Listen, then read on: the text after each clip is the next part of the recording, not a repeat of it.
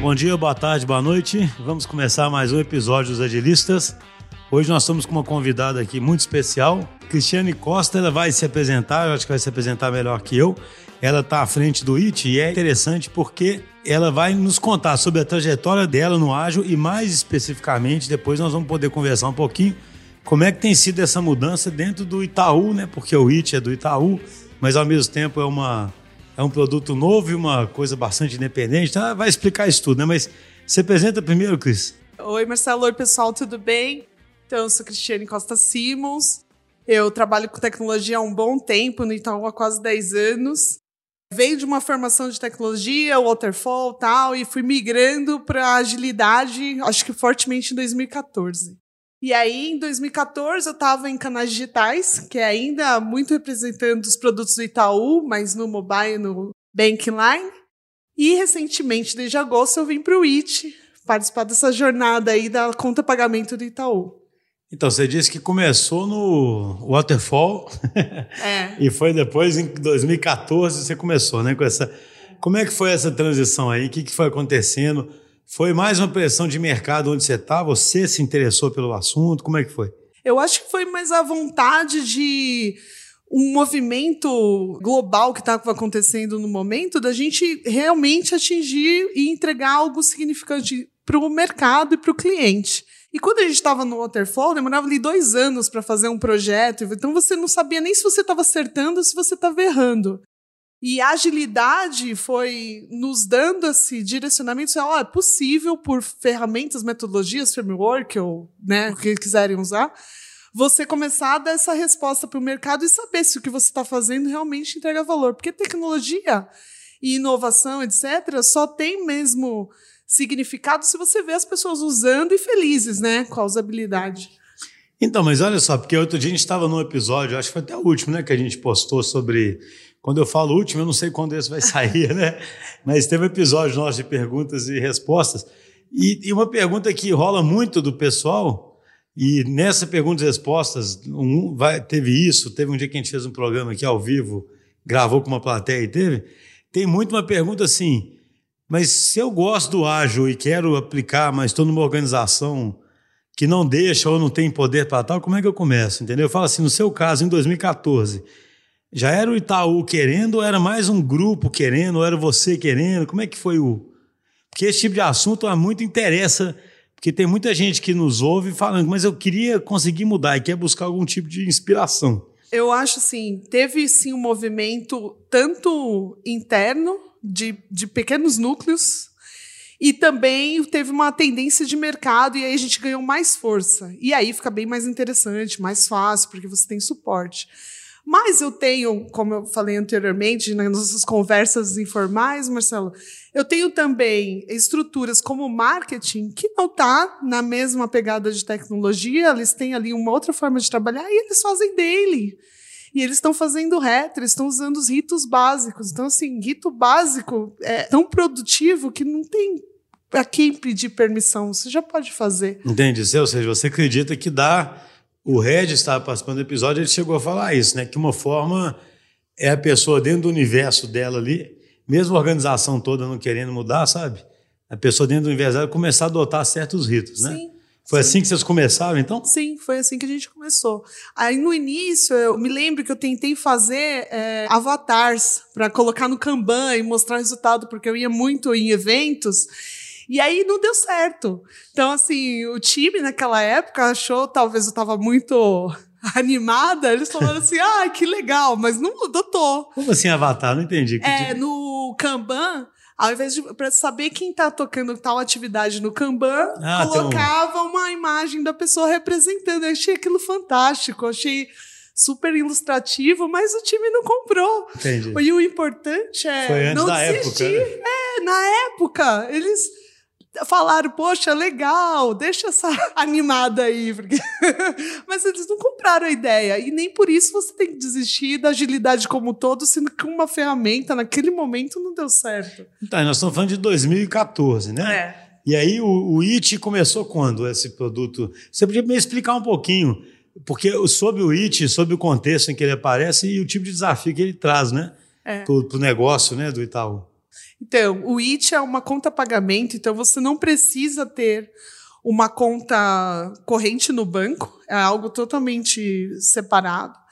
E aí ele permite você navegar num universo de, de compras, de pagamentos e etc., mas sem pagar taxa, sem estar. Tá, enfim, usando o serviço burocrático a gente poderia dizer do banco.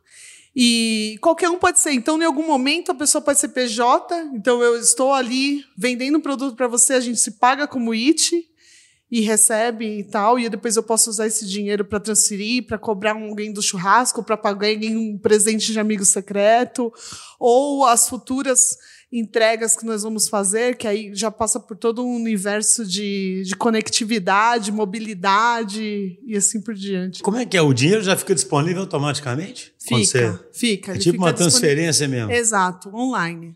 Exatamente. Entendi. Paga já aparece no Exato. outro. É o pagamento instantâneo, né? Pagamento instantâneo, é isso mesmo. Então, vamos supor, você tem uma conta no outro banco e eu tenho no determinado banco, acabou, não tem TED, não tem DOC. A gente, pelo IT, já resolve ali naquele momento. Maravilha. E eu posso usar o cartão de crédito também para usar um saldo do cartão de crédito para também te pagar ou comprar alguma coisa. Então, ou seja, ele é um produto, é um negócio novo, né? é um negócio assim. novo. E ele é do Itaú, mas ele até independe do Itaú, digamos é, assim. É, inclusive, é, a gente sabe lá dentro que em algum determinado momento, talvez o produto fique mais interessante do que até ter uma conta no Itaú e, e essa liberdade que a gente tem é fantástica, porque os nossos executivos já veem isso como um futuro. Então, o IT ele é uma fintech, então? Poderia é, se dizer isso? Que ele poderia, é quase que uma poderia. fintech? Acho que sim. Acho que, que pode, inclusive, competir com o próprio Itaú? Eu acredito que sim. Uhum. E, mas ele, ele trabalha de uma forma de transformação digital, aonde eu não estou vendo também meus competidores como concorrentes, e sim como agregadores do meu produto. Então, assim, ele está usando todos os pilares de transformação digital. Entendi. Então, e como é que foi esse processo? Ele começou a ser desenvolvido dentro do Itaú? Dentro do e Itaú. Depois saiu? Como ele era um teste de produto digital, era uma squad, pouquíssimas pessoas, e hoje a gente está aí quase com uma empresa à parte. E foi testado, foi visto formas de o que, que a gente poderia oferecer, o que, que não poderia, viagens à China para ver o que, que pode ser feito, o que não pode, dentro do universo brasileiro. E ele foi crescendo e foi ganhando força e acreditando nessa ideia. Então, as pessoas que estão lá estão acreditando nessa ideia. E hoje nós estamos aí com sete, você, a gente chama lá de Easy Trains, no mercado é tribos e quase 35 squads. Entendi. É, vocês estão usando o Safe, né? É. O Easy Train é nome, é. Do, né? Isso. é nome do Safe, né? Então teria umas sete tribos e 35 squads. Isso. Entendi, ou seja, vocês já resolveram esse problema de escalar mesmo, né? Você disse que começou com um squad uma experimentando. Só, uma squad, exatamente. No âmbito do Itaú e fazendo Exato, experimentação. Exato. Imagina o universo do Itaú, quantas squads não tem? Uma squad ali testando uma ideia. Conta um pouquinho mais sobre isso, né? Assim, vocês conseguiram fazer experimentos com o consumidor final? Ou vocês controlavam um grupinho seus? Como é que vocês fizeram para validar na ideia? Nossa, ó, chegamos a fazer muitos testes internos de tecnologias de passa de 5 mil funcionários. Tenho uma gama enorme ali para testar. Mas ainda assim, a gente tem um universo seguro. Será que um funcionário Itaú vai realmente dizer o que está ruim nesse produto? E aí nós passamos para um outro universo que a gente chama de beta, onde nós abrimos para 40 mil pessoas no mercado e a gente começou também a ver o que estava acontecendo. Ainda correntistas para ver níveis de segurança, 40 mil correntistas do banco. E hoje está aberto para o mercado. Ah, então quer dizer que ele chegou a ficar aberto experimentalmente para correntista. Aqui, é, não, isso aí é, é. Sabe por que eu estou perguntando isso tudo? Porque uma das coisas que a gente vê que as grandes empresas têm mais dificuldade em fazer experimentação, né? É. Porque elas têm sempre aquela questão de medo de prejudicar a imagem, isso eu entendo completamente, porque, claro, né? Uhum. Um Itaú tem muito mais a perder. Sim. Se alguma coisa danificar a imagem do que uma startup nova que ninguém conhece. É, nossa. Que ela não tem nada tem, a perder, né, na Exatamente. Verdade. Tem um universo, eu acho que vale o que, que a gente está propondo, como nós estamos apresentando isso. Como eu falei, tem pessoas, a gente está falando de uma empresa de muitos anos em transformação digital. Tem pessoas que vão aceitar aquela ideia super abertamente e outros vão questionar outros fatores que você que alguém que está começando na carreira agora e não conhece uma empresa grande vai falar assim: nossa, mas isso daí não faz sentido, é uma bobagem. Mas a gente está falando de, de um banco consolidado que tem muita gente trabalhando, muita gente é, utilizando a conta, então a gente tem que fazer tudo com muita segurança e garantindo credibilidade, né? Acho que isso é importante, mas não deixar de fazer também. Então a gente fez também. Olha que bacana. Sim. Né? Não, esse é um grande desafio, né? Porque tem muita fintech, muito banco digital novo que ele não tem que enfrentar um tanto de obstáculo que vocês têm, né? É. Ele é. consegue. É né? aí que tá a brincadeira. Né? Eu sempre falo, é muito mais fácil, né? Você pega todos esses bancos novos, etc. É. Já nasce daquele jeito, né? Teve um episódio nosso, por exemplo, que foi com o CEO da Toro Investimento. Uhum. Você conhece a Toro? Uhum.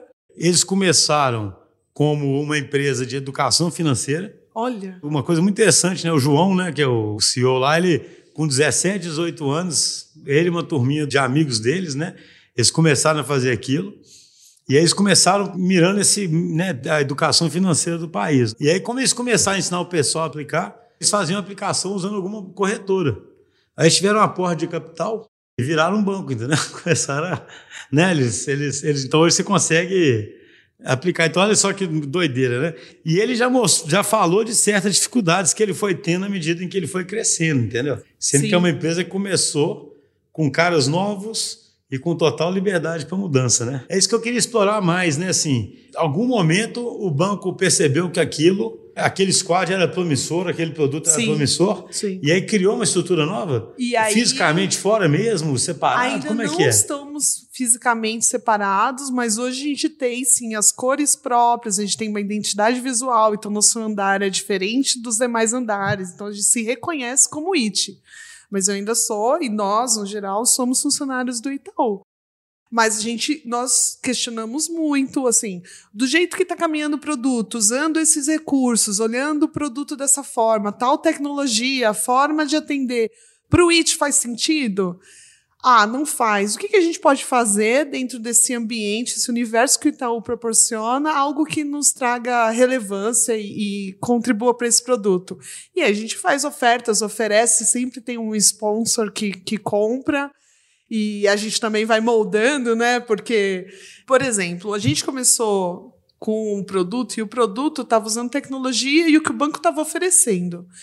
Mas agora que a gente está mais consolidado, sabendo o que, aonde nós vamos chegar, qual é o objetivo e, claro, o propósito, aquela coisa que a gente sempre conversa, a gente está falando assim, poxa, essa tecnologia e o que, que a gente está usando não vai ser o suficiente, vamos migrar? E tem o direcionamento do banco também para usar novas tecnologias, mas eles estão usando estão fazendo e tem uma outra velocidade. Para o IT, como ele ainda é um produto menor, talvez a gente puxe essa, essa evolução. Então, vou te dar um exemplo. A migração para cloud. Então, assim, o IT vai ser muito mais fácil para a gente migrar para cloud. Então, a gente pode olhar para o Itaú, talvez ele tenha uma outra velocidade para fazer isso. E vai fazer, sem sombra de dúvidas. Mas, assim, Vai ser inevitável, mas vai ser outro Vai, time, vai né? fazer, exatamente. Já está fazendo, está começando, tem toda uma estrutura. Mas o IT talvez mostre isso mais rápido e o benefício mais rápido da gente estar usando as novas tecnologias. Até do ponto de vista, talvez a agilidade vai ser muito melhor representada no IT.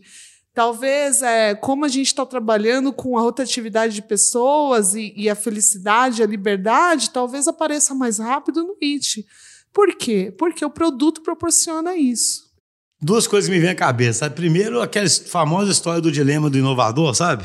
Que, poxa, um- uma instituição tamanho do Itaú, qualquer negócio novo assim fica insignificante. É. E é muito fácil matar ele, né? Ou, É. ou ele você colocar de lado, né? Porque fica parecendo que tem que ter um spin-off, uma coisa separada para conseguir fazer aquilo girar mesmo. E ao mesmo tempo, os concorrentes que vocês têm, eles já vão estar nessa pegada ágil, né? Já, eles já estão. Então eles né? têm que. Então, assim, para vocês enfrentarem ele, tem que ser alguém ágil, né? Que Tem, tem que ser ágil. Tem que E é mais ágil. fácil essa parte sozinha ficar ágil do que. É igual você disse, inexoravelmente eu acredito que o Itaú vai virar todo ágil. Hoje, algumas pessoas subestimam os grandes, as grandes instituições, olhando só para as startups, etc., né, e achando que o futuro vai ser só disso. Só que essas grandes vão reagir, vão ficar ágeis também, e elas já têm um poder muito grande né, de pulverização, de dinheiro, de presença física, de marca, um tanto de coisa. Mas assim, mas talvez ainda demore um pouco mais, né? Porque é um movimento muito, muito difícil. Então o IT já é uma forma do Itaú ficar ágil no braço dele, né? A gente pode olhar desse, desse jeito, né? Eu acho que a gente podia dizer assim, porque o Itaú já está trabalhando com agilidade. Já tem um tempo. Eu venho da agilidade desde 2014, eu não estou no IT, uhum. né? É, recentemente o IT. Então a gente já estava na agilidade. Mas eu acho que a gente vai evoluir mais rápido. Então, assim, um PO se tornar um PM, olhar para o produto e não olhar para um projeto, vai ser mais rápido. Essa uhum. transição vai ser mais rápida. A gente se questionar e parar de usar Scrum para um Kanban, eu acho que também vai ser mais rápido. Então, assim, porque a gente tá, já está recebendo resposta do mercado e já tem que se reorganizar, porque a gente tem que fazer esse produto crescer. Então, eu queria explorar isso. Você falou aí, ah, um PO virar mais um PM, né? É. Fala um pouquinho mais sobre isso para quem está ouvindo, né? Assim, você quer que o cara se aproprie mais do produto, do produto. mesmo, do sucesso do produto, não é isso? Exato. Então, eu acho assim, historicamente, a gente de tecnologia, e até por ter toda uma história de condução de projetos, a gente fazia o projeto, começava o projeto, meio do projeto, entregava o projeto e comemorava o fim do projeto. Uhum. Né? Tá bom, agora vamos fazer um outro projeto, ou a pessoa ia para projeto ou ia para sustentação. Era até chato quem ia para sustentação, não era? Não tinha uma coisa assim?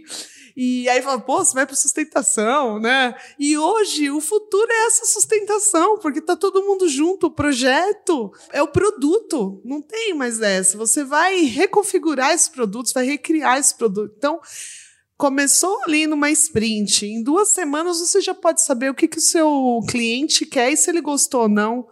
E aí, isso é um projeto ou você está vendo o seu produto? É o produto.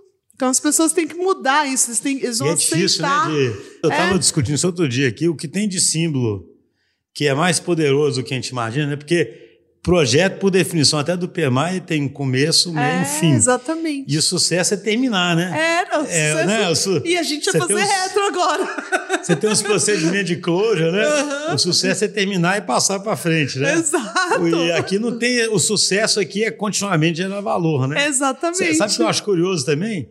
Um problema que muita empresa enfrenta, eu acho tão engraçado, é o tal do CAPEX versus OPEX, né? É, Porque exatamente. Quando você vai fazer o. É, essa é a conta que a gente faz. O tempo todo, né? É Porque, a conta que a gente faz. Esse negócio é engraçado, né? Para quem não estiver entendendo, é assim, né? O que você pega como CAPEX não muda o resultado né, da é. empresa, porque é um investimento, né? Vai ser é, diluído em não sei quantos anos, né? Que é um Sim. investimento de capital. É. Aí tem uma parte que é OPEX que vira, que são os despesas operacionais, né? Uhum. E que aí afeta o resultado, né? Isso. E aí, só que assim, o dinheiro é o mesmo, mas contabilmente são, são coisas diferentes, né?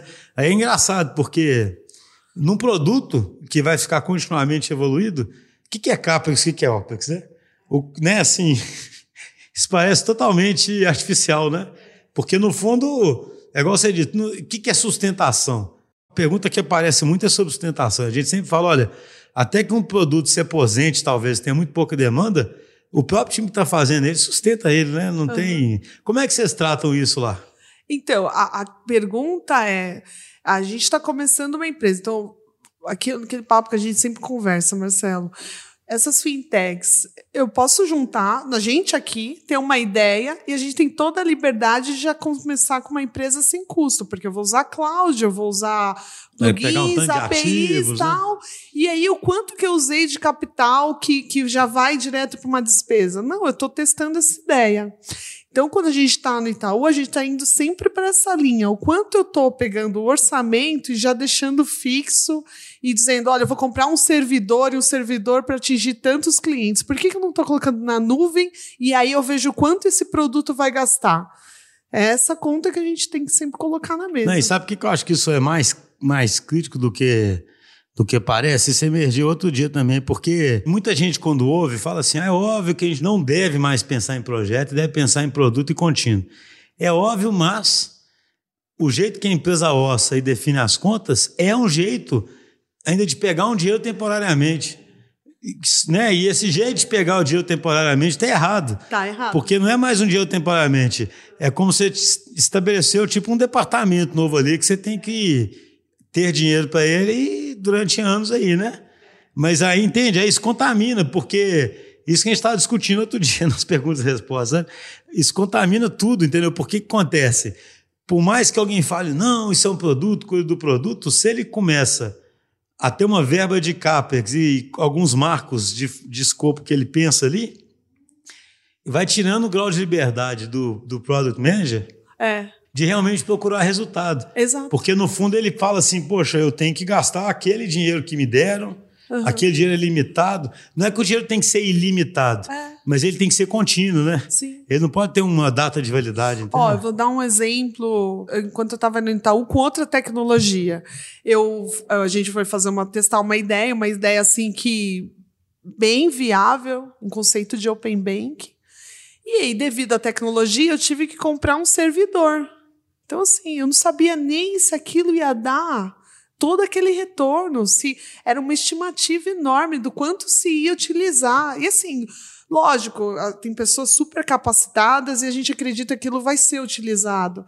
Mas quando a gente está falando de um produto digital, eu, eu tenho que ter liberdade de fazer essa volumetria. Eu não preciso ter tanta gente calculando para me garantir que aquele VPL é garantido, né? Assim, tá tudo certo. Aham.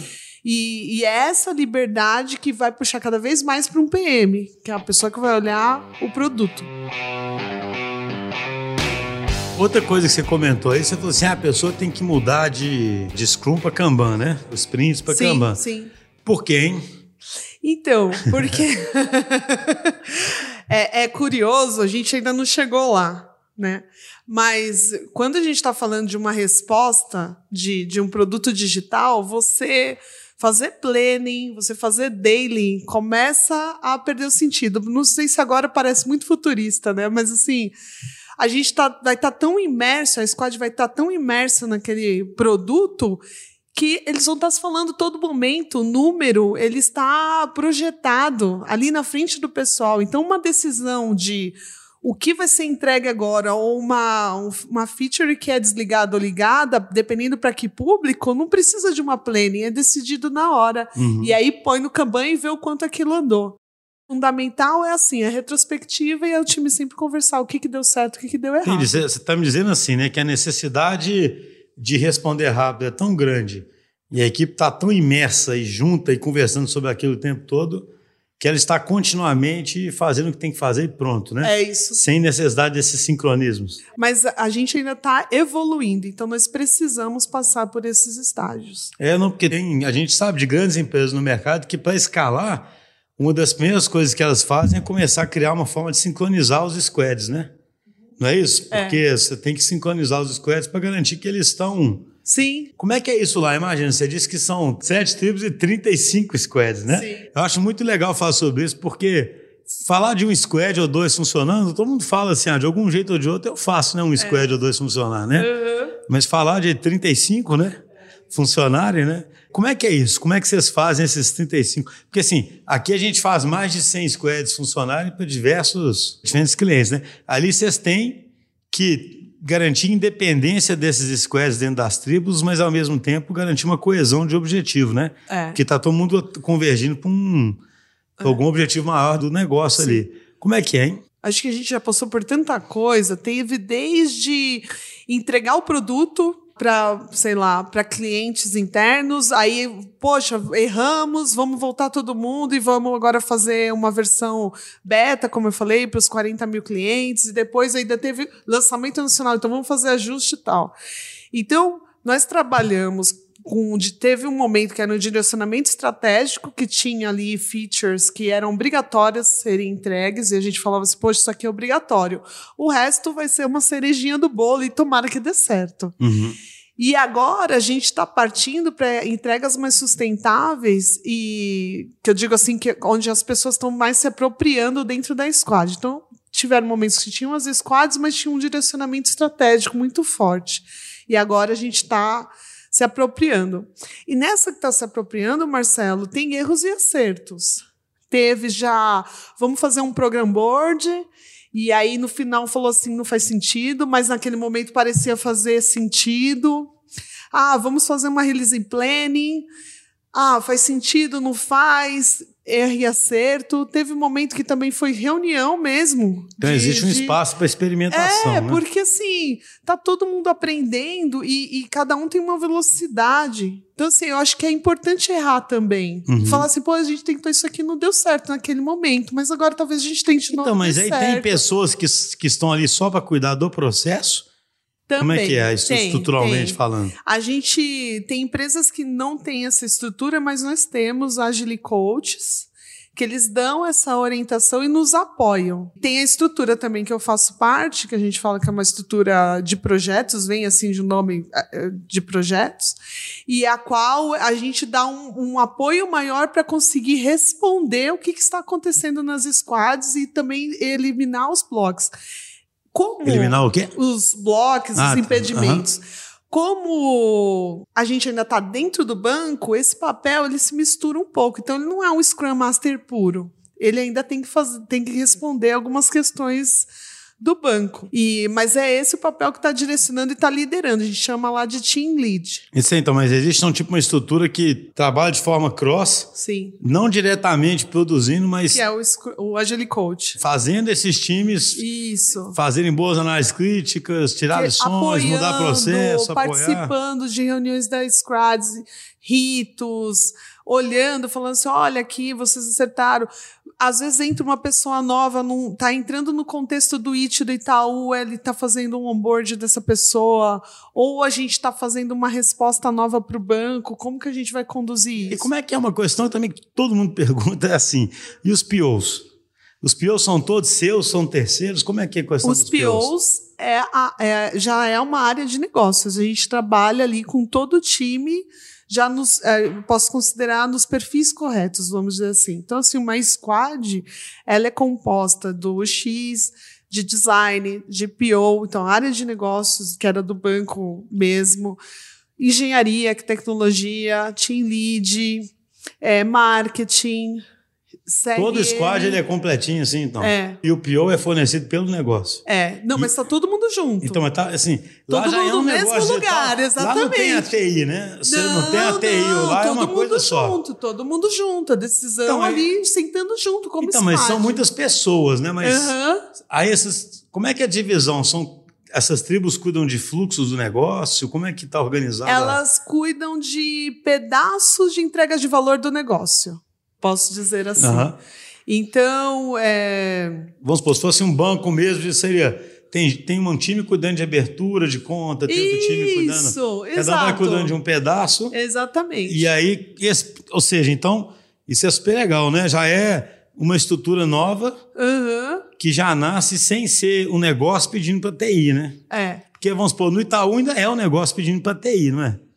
E alguns, alguma parte do negócio, mas quando a gente está falando de canais digitais, não. Canais digitais já está todo Já mundo tá junto, misturado. todo mundo junto como Fantástico o IT. isso, né? Isso é muito legal, porque como a gente conversou anteriormente, é, uma das, das minhas vontades, assim, aí eu falei, poxa, estou indo para o IT, mas eu deixei um legado muito bacana em canais digitais. Aham. Como eu te falei, em sete meses nós estávamos com uma squad completamente imersa na entrega de valor Uhum. e trazendo resultado e questionando o produteiro, falando assim, essa taxa eu não estou vendendo para o meu cliente. Então ele conhece a persona, a squad inteira. Isso é fantástico. Isso é bonito, né? Isso é demais. Eu fico brincando, isso é bonito, né? Porque assim, isso aí é o que muitas pessoas não acreditam, né? Eu falo assim, eu sempre brinco, né? Que existe uma premissa em muito lugar que qualquer um vai entender de negócio, menos o cara de TI, já viu? Tipo assim, você, já viu? Eu acho isso tão engraçado. Esse cara você tem que controlar, senão eu não sei nem conversar com ele, imagina o que, que ele vai fazer. E aí quando você Nossa, que é mesmo, antes era já assim. pensou? É, era assim. Não, e é antes, mas assim, tem muito lugar que eu vou, poxa, nós estamos em 2020, né? É. No fundo ainda é assim. Não é, às vezes não é nem de maldade, não, mas o cara realmente pensa assim: olha, eu tô aqui na empresa tal, Aham, nós entendemos de negócio, e tem aqueles caras da TI. Aham. E a gente tem que fazer aqueles caras trabalhar pra gente direito, porque, uma pô, pena, esses né? caras são os caras de TI, né? Aí você vê, o que, que você falou, né? No âmbito ali da, desse squad que você Sim, cuidava, no que você foi envolvendo as Autônoma, pessoas de um jeito tal que elas autônoma. estavam discutindo parâmetros do produto, Do né? produto. Com taxa. pessoas que entendem, né? Exato. Tava questionando o produteiro. Porque tem é, o produteiro que está dizendo qual que vai ser o direcionamento do produto, mas uma visão banco. E aí, quando vai para canais digitais, a gente vai aplicar aquela iniciativa, ou questionar, ou remodelar, ou etc., ou até fazer alguma coisa em cima disso. E aí tinha esse direcionamento, e o cara de UX e o PO falou assim: não, isso aqui vai matar o meu produto. Eu achei aquilo fantástico. Aquilo foi, assim, uma das melhores retas que nós fizemos. E o time inteiro falou: pô, isso mesmo aconteceu. E sabe o que eu acho Porque bonito? autonomia. Não, eu acho isso bonito, porque. É, e o pessoal ainda continua, no fundo Pensa bem, quando alguém bota um PO e acha que só ele vai saber sobre o produto também, tem sem querer essa premissa de que os caras de TI só sabem desenvolver, entendeu? Não, não. O PO tem mais tempo para pensar nisso. Mas todo mundo pensa nisso, Todo concorda? mundo pensa. Mas, é, mas eu acho que isso tem que repetir mil vezes, porque o pessoal ainda acha que o PO. Aí o que, que acontece? Você tem um time que deslocou da TI, mas está na área de negócios, né? dentro de uma vertical, vamos supor, cuidando de abertura de conta mas tem um PO que fica pedindo as coisas pro time. E não um time que tem um PO que destrava um tanto de coisa e ajuda, mas um time que entende abertura de conta. Não. Entende o que eu quero dizer? Sim, eu, você sabe que agora você me lembrou de umas experiências no IT que eu acho bacana ressaltar aqui. Tiveram momentos que a gente foi falar do backlog e aí o, o próprio líder da engenharia da squad falou assim: neste momento eu preciso colocar um débito técnico. Porque se a gente continuar assim, o número de clientes aumentar, Nós não vamos conseguir, né? Nós não vamos conseguir. E aí o PO falou assim: tudo bem. Então, isso é fantástico. Esse é outra, você está me emocionando nesse episódio. eu fico brincando que eu, às vezes eu explico para o cliente, eu falo assim, gente, débito técnico é uma dívida técnica que você incorre no presente para testar uma hipótese mas você paga ela, né? Assim, paga, você paga, paga né? caro. É não que se paga dá um silêncio, né? Porque ninguém, ninguém quer pagar. E às vezes aí, né, isso, você não paga, você começa a, a colocar em risco, né? É, coloca eu, em risco Para mim, pra mim é um sinal de extrema maturidade quando um time começa a tomar esse tipo de decisão, sabe? Porque é muito, o negócio só fica, é uma coisa impressionante, isso é recorrente, né?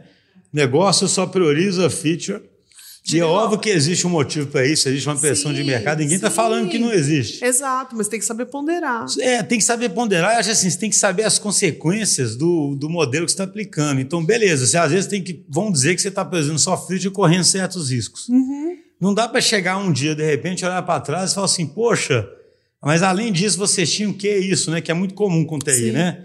Vamos supor, na hora que a TI fala, cara, agora o débito ficou de um tamanho tal que nós vamos ter que dar uma parada razoável aí, né? Pra, que o ideal seria continuamente ir pagando, né?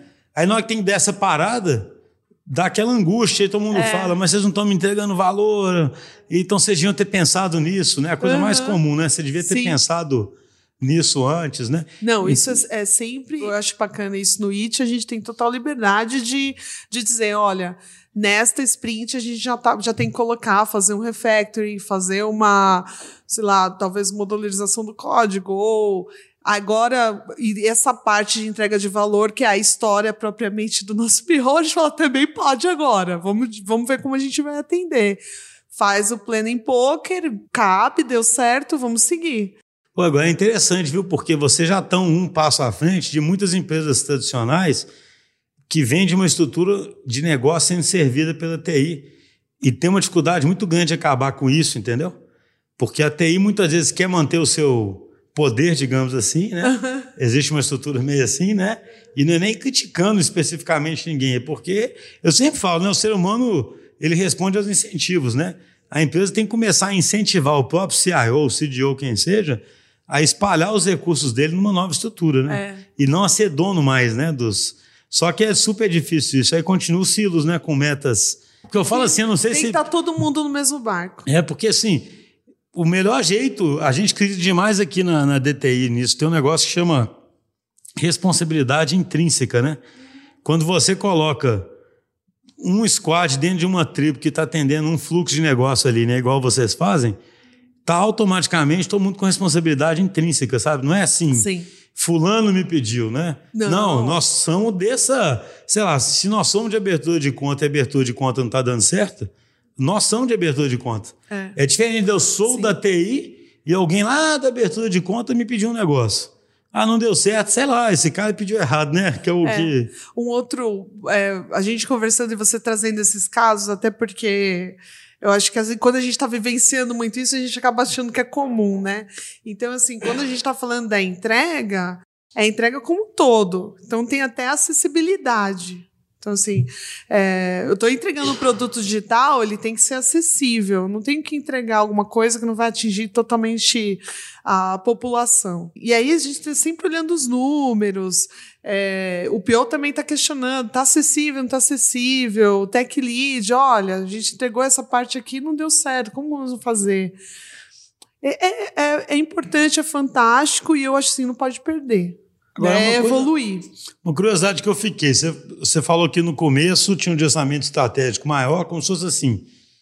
No começo, talvez, tem algumas convicções de algumas coisas que tem que ser feitas, É, né? aquilo- E a rédea fica um pouquinho mais curta, sim, vamos dizer sim. assim. E aí acaba pode frustrar algumas pessoas, né? Aí vamos supor, até vocês entregaram o mínimo que alguém acredita ali. sim, sim. Aí depois de um certo ponto, a rédea soltou mais, está mais na mão dos times. Sim, exato. Mas esse estar mais na mão hoje dos times, isso é orientado ao OKR, objetivo de negócio? Como é que vocês têm feito lá?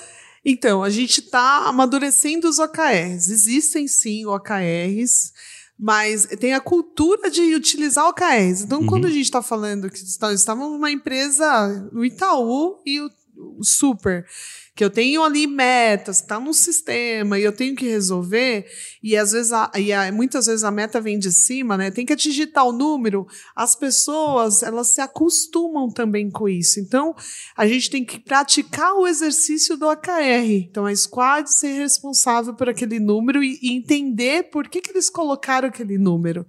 Então, faz parte também de, de um aprendizado. Porque é como eu vou tornar é, um PO para PM. Que eu vou, vou- eu vou parar de fazer o cara olhar o projeto, que é a meta de entregar aquilo, e eu vou fazer o cara olhar o produto. Então, assim, Nas quando eu estou evoluindo. Amplas dimensões, né? De Exato. resultado mesmo, né? E não- Exato. E ali, a gente, quando a gente está falando de OKR, a gente está falando de OKR tanto de produto como de tecnologia. Então, assim, o quanto que eu estou falando de estabilidade do nosso produto? Quanto que eu estou falando? Quantos bugs eu tive? Sei lá, eu posso ter tudo ali. Eu quero a squad achar que é relevante e que vá crescer aquele produto e tem longevidade, né? Então, é curioso, né? Mas uma outra vantagem que eu vejo da estrutura já ser uma estrutura em que o negócio está misturado com a TI é que vocês já têm a oportunidade de realmente avaliar resultados, né? É. Porque eu falo assim, uma dificuldade que a gente tem com alguns, que os clientes nossos têm muitas vezes, Ah, é que você entregue. é assim, você tá junto, mas como você ainda faz, no fundo, é um repasse de uma coisa para alguém, você não é dono daquilo mesmo para ficar olhando o resultado. Então, por mais que você queira, você quase tem que brigar para poder medir o resultado que você está entregando. Né? Aham. Aí não tem essa briga, porque vocês Tem. são os donos, né? É. Eu falo, eu estou somos. tentando evidenciar isso bem para quem Sim. ouve a importância É, que é assim. por Se você cria um squad que já é o dono de tudo, porque hoje, sério, é muitas vezes é uma, é uma briga, né? Tipo assim, você entregou para uma área e aí essa área está usando. Por mais que esteja próximo, entregando sempre, ainda tem muito da- dessa outra área achar que a gente, o nosso squad, a própria TI do cliente, Aham. tem que entregar, sabe? Sim. É como se fosse assim, cara, entrega aí, sabe? Tem até um. Eu não lembro nem mais se é uma enzima, um episódio nosso, que eu falo que é como se fosse um squad cristalizado isso. Eu falo cristalizado em que sentido?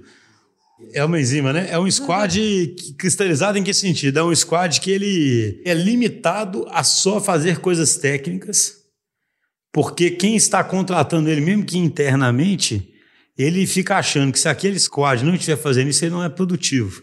Sendo que muitas vezes é melhor squad em campo, entende? Ver o que aconteceu. Ou então dar um jeito de ficar um sprint todo, por exemplo, levantando uma série de indicadores para ter uma visão mais real.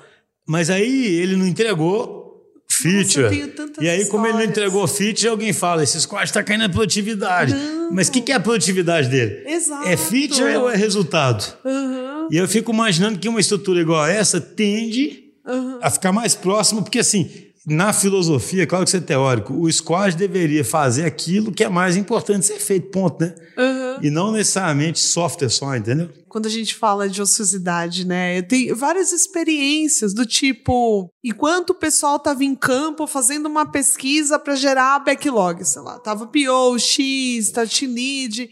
A gente até chegou a perguntar pro, pro desenvolvedor: você quer participar disso? Porque você está participando do desenvolvimento do produto que você vai codar depois. Uhum.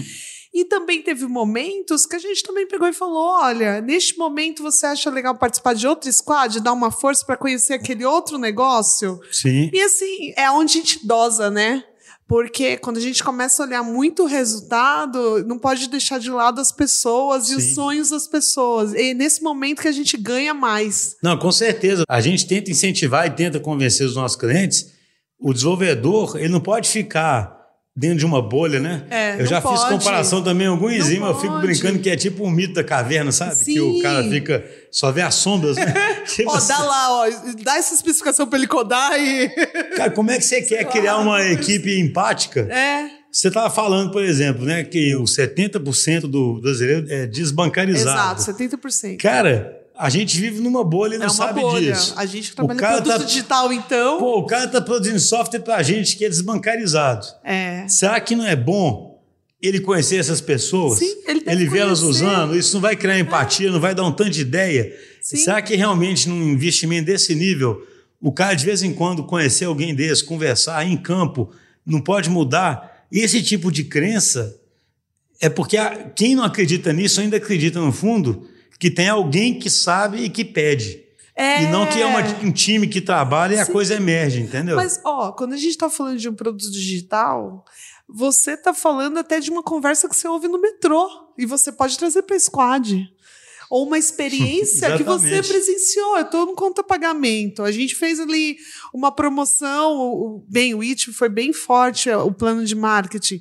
Fizemos promoções no cinema. Se eu, funcionário ali do Itaú, vi uma experiência ruim na fila do cinema, eu levo isso de volta para a squad. Então a gente está falando de uma coisa super democrática.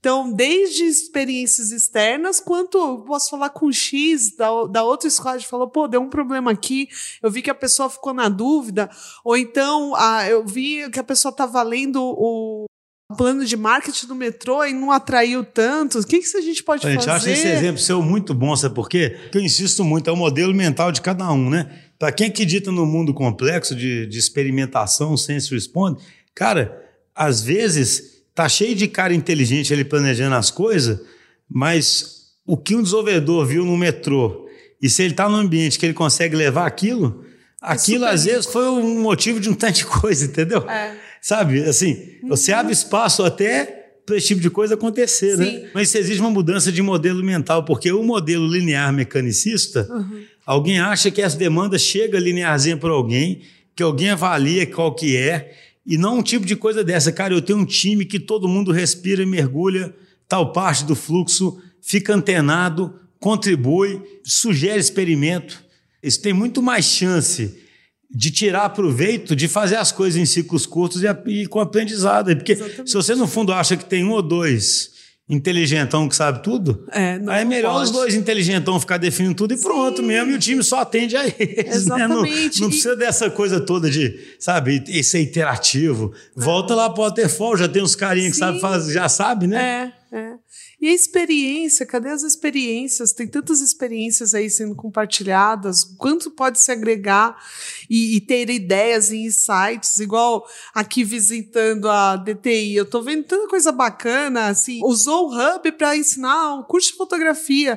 Será que alguma coisa ali não pode dar uma ideia no IT a gente colocar alguma coisa naquele sentido? Então, assim, essa liberdade, essa liberdade que antes, quando a gente estava falando de waterfall e vendo assim aqueles projetos super calculados e defendidos, e, e eu tinha que fazer o projeto, eu não tinha essa liberdade de mudar o escopo. Hoje em dia, a escola tem total autonomia para mudar em algum momento, ou então aplicar e dizer assim: não deu certo, vamos desligar isso aí agora. Mas você vê, Né? tinha um pessoal, até um pessoal visitando aqui a gente hoje, eu tenho uma palestra que eu faço de, de business da Agility, eu falo muito isso, eu falo assim, gente, quando a gente fala que a empresa vai perseguir uma metáfora mais orgânica, ela significa mais ambiguidade e um pouquinho mais de ineficiência, entendeu? Eu- porque assim, quando você é otimizante demais e quer prescrever tudo para não desperdiçar tempo, você não tem espaço para esse tipo de, de até de, de da sorte, sabe, acontecer, entendeu? Tem gente que fala não, eu não posso deixar. Se eu começo a deixar os caras fazerem tech shots, né, que é o que você viu ali, sobre fotografia, É. é assim, né? O cara fala, eu tô perdendo meu tempo. Tem, dez, tem, sei lá, tem X pessoas lá, tantas horas, perdi tempo, perdi dinheiro, né? Não sei o quê. Aham. Mas ninguém sabe O, o que como que, que aquilo afetou aquele cara, É desde pessoalmente ele tá feliz de trabalhar Sim. melhor com isso, até bem, do ponto de vista bem prático mesmo, né? Aquilo trazer perspectivas que ajudem ele ali, né? Algum dia. Porque no fundo, alguém fica azeitando a máquina e Sim. achando o seguinte, cara, faz o que é a sua função e pronto. Ai, nossa. Que isso aí vai dar. Entende? É por isso que eu falo que a metáfora é muito, sabe? É. Se você fizer o que eu te peço, o que você tem que saber fazer é desenvolver software bem, cara, não fica perdendo tempo com outra coisa. A mensagem é quase que essa, né? Você vai ficar lá vendo sobre fotografia ou conversando com fulano, você está perdendo é tempo, porque você. Então, assim, existe uma certa ineficiência, um certo desperdício por um lado, É. mas o resultado disso, a É gente acredita imenso. que nesse mundo mais, né, doidão é muito melhor, né? A gente tem liberdade lá. Recentemente nós tivemos, a gente chama de It Talks. É, uma pessoa foi visitar a Israel, voltou, quis compartilhar e foi super rico. Outra quer falar sobre mindfulness, também compartilhou super rico. E assim, tem que ter essa liberdade e, e estimular a autoconfiança dessas pessoas para ter mais gente comprando isso e- e e multiplicando e agregando, porque a gente não sabe, é um, é um processo de cocriação. A gente está num movimento de cocriação. Então não existe o- o certo ou errado de uma ideia, a gente está juntando e cocriando. É, acreditar na- no poder da inteligência coletiva. ali, Exato. Né? Aquele tanto de gente pensando junto vai dar mais certo, né? Ó, Cris, já chegamos aqui a 50 minutos. Tá vendo como é que passa rápido? Todos os convidados ficam surpresos assim, porque a gente vai conversando, né? Queria te agradecer muito a presença, né? Muito legal essa experiência e mais pra frente a gente conversa de novo, tá ah, bom? sim, muito obrigada pelo convite. A gente foi conversando, deu certo. muito obrigada. Feliz ano novo para todos 2020. Vai ser ótimo. né? Sabe que só o negócio, né? Pra quem estiver ouvindo um dia ver aqui, todo mundo. A primeira coisa que pergunta quando chega aqui é o seguinte: tem um roteiro, né? Não sei o que eu faço assim. Não, não temos roteiro. É igual quem sabe faz ao vivo, né? Isso aí, pessoal. Até o próximo episódio.